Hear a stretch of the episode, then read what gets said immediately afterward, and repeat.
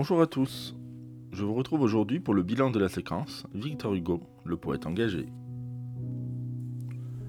Pour commencer notre séquence, je vous renvoie au deuxième podcast qui parle de la biographie de notre célèbre auteur. Aujourd'hui, je vous propose de partir à la découverte de trois textes de Hugo, deux poèmes tirés du recueil Les Châtiments, et un dernier publié dans le pamphlet Napoléon le Petit. Vous l'aurez compris, nous voyagerons aujourd'hui entre 1852 et 1853. Je veux juste vous rappeler les origines de ces écrits. Pour comprendre pourquoi Victor Hugo voue une haine aussi acharnée envers Louis-Napoléon Bonaparte, dit Napoléon III, il faut remonter aux origines. Notre auteur a changé de camp à la fin des années 1840 en devenant républicain. Hugo, qui était alors un fervent royaliste, glisse peu à peu vers le patriotisme et va notamment aider Louis-Napoléon Bonaparte à devenir président de la Troisième République. Rappelons que le 2 décembre 1851, Louis-Napoléon Bonaparte renverse l'État français et s'autoproclame empereur des Français sous le titre de Napoléon III. Hugo, fou furieux, doit fuir la France et va mettre son art au service de sa haine. Le premier texte sur lequel nous avons travaillé est le poème liminaire du recueil Les Châtiments. Liminaire signifie que c'est le poème qui ouvre le recueil, le tout premier. C'est souvent celui qui donne le ton du recueil, les intentions de l'auteur. Alors, quelles sont ses intentions et quel ton donne-t-il à son recueil? Répondons à ces questions avec ce premier poème. France, à l'heure où tu te prosternes, le pied d'un tyran sur ton front. La voix sortira des cavernes, les enchaînés tressailleront. Le banni, debout sur la grève, contemplant l'étoile et le flot, comme ceux qu'on entend en rêve, parlera dans l'ombre tout haut. Et ces paroles qui menacent, ces paroles dont l'éclair luit, seront comme des mains qui passent tenant des glaives dans la nuit. Elles feront frémir les marbres et les monts que brunit le soir. Et les chevelures des arbres frissonneront sous le ciel noir. Elles seront les reins qui sonnent, le cri qui chasse les corbeaux, le souffle inconnu dont frissonne le brin d'herbe sur les tombeaux. Elles crieront Honte aux infâmes, aux oppresseurs, aux meurtriers. Elles appelleront les âmes comme on appelle des guerriers. Sur les races qui se transforment, sombre orage elles planeront. Et si ceux qui vivent s'endorment, ceux qui sont morts s'éveilleront. Ce poème composé de quatrains, d'octosyllabes et en rimes croisées marque une violente attaque contre Napoléon. Victor Hugo s'adresse directement à la France et aux Français. Il n'hésite pas une seule seconde à qualifier Napoléon III de tyran, et le montre en monstre écrasant de toute son horreur les Français et les valeurs de la République. Hugo utilise sa voix et ses écrits, qui sont sa marque d'auteur, pour déverser sa haine et exposer son ennemi. Il ne doute de rien. Il est persuadé que ses paroles feront réagir et trembler de peur ses ennemis, qui se transforment Autrement dit, les traîtres. Et qui est le traître en chef? Louis-Napoléon Bonaparte. C'est ainsi que s'achève son premier poème. Victor Hugo ouvre le recueil de cette manière. Il déteste Napoléon et fera tout pour le descendre de son piédestal où il s'est lui-même placé. Le but de Hugo est donc de démasquer l'imposture, de montrer au monde que Louis-Napoléon n'est pas un héros, n'est pas un surhomme, n'est pas un empereur. Il n'est qu'un traître qui se cache derrière la grandeur de son oncle. Victor Hugo poursuit ses attaques avec force et violence contre son ennemi en utilisant la magie des mots. Et c'est en reprenant le style d'un auteur du XVIIe siècle que tout le monde connaît, même vous, qu'il va violemment mettre à nu Napoléon III. Hugo se prend pour La Fontaine l'espace d'un poème qu'il nomme fable ou histoire. Un jour, maigre et sentant un royal appétit, un singe d'une peau de tigre se vêtit.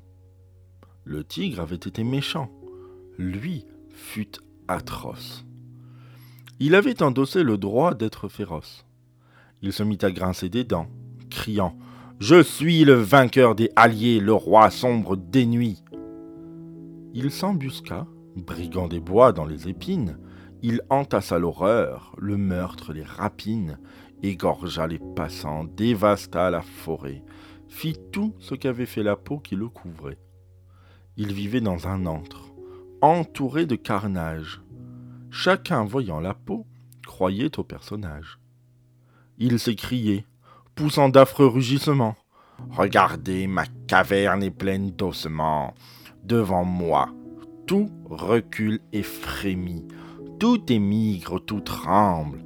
Admirez-moi, voyez, je suis un tigre. Les bêtes l'admiraient et fuyaient à grands pas. Un belluaire vint, le saisit dans ses bras, déchira cette peau comme on déchire un linge, mit ce vainqueur et dit Tu n'es qu'un singe. Jersey, le 6 novembre 1852. Hugo prête les traits de Napoléon à un singe. Mais pourquoi un singe, vous vous demandez? Eh bien, parce que le singe imite l'homme, selon l'expression populaire. Et Napoléon III cherche à imiter son oncle Napoléon Ier. Victor Hugo profite au passage pour faire l'éloge et glorifier Napoléon Ier. Celui-ci est un tigre, enfin une peau, puisqu'il est mort. Dans son poème, Hugo utilise tout le champ lexical de la violence et de l'horreur. Il n'hésite pas à être violent dans le choix des mots. Ainsi, on a pu voir des termes comme carnage, horreur, égorgeat. L'auteur n'est pas tendre envers son ennemi politique. Enfin, Hugo achève son poème par la déchirure de la peau de ce tigre, qui n'est en réalité qu'un singe. Qui mieux alors que Hugo lui-même par la métaphore du belluaire, pour mettre à nu le monstre et le montrer tel qu'il est, juste un homme et un traître. Pour achever notre lecture de Hugo le poète engagé, voici venir un extrait du livre qui a le plus violemment attaqué et mis à mal Napoléon III. Dans ce livre, que beaucoup appelleront la somme de toutes les insultes faites à un seul homme, Hugo décharge sa haine sans même prendre la peine d'essayer d'enrober ses propos. Il est cru, violent, méchant et insultant. Avant le temps de la poésie, Hugo agressait verbalement, sans aucune limite, l'homme qui a trahi sa confiance. Ce livre est un pamphlet. Mais qu'est-ce qu'un pamphlet? Eh bien, c'est exactement ce que fait Hugo. Une série d'attaques et de critiques, souvent personnelles, à l'encontre de quelqu'un. En 1852 paraît ce livre donc, et il en coûtera cher à Hugo. L'auteur étant banni en Belgique, à Bruxelles plus précisément, le livre est introduit en France de manière clandestine, où il va se répandre plus vite que la peste. Hugo se fera chasser de Belgique pour la publication de cette œuvre et partir enfin en exil sur l'île de Guernesey. Voici la lecture du début de notre extrait celui-ci étant trop long, je ne le lirai pas en intégralité. Louis Bonaparte est un homme de moyenne taille. C'est un personnage vulgaire, puéril, théâtral et vain. Certes, ce cerveau est trouble, ce cerveau a des lacunes, mais on peut y déchiffrer par endroits plusieurs pensées de suite et suffisamment enchaînées. C'est un livre où il y a des pages arrachées, à tout moment, quelque chose manque. Louis Bonaparte a une idée fixe, mais une idée fixe n'est pas l'idiotisme. Il sait ce qu'il veut, et il y va.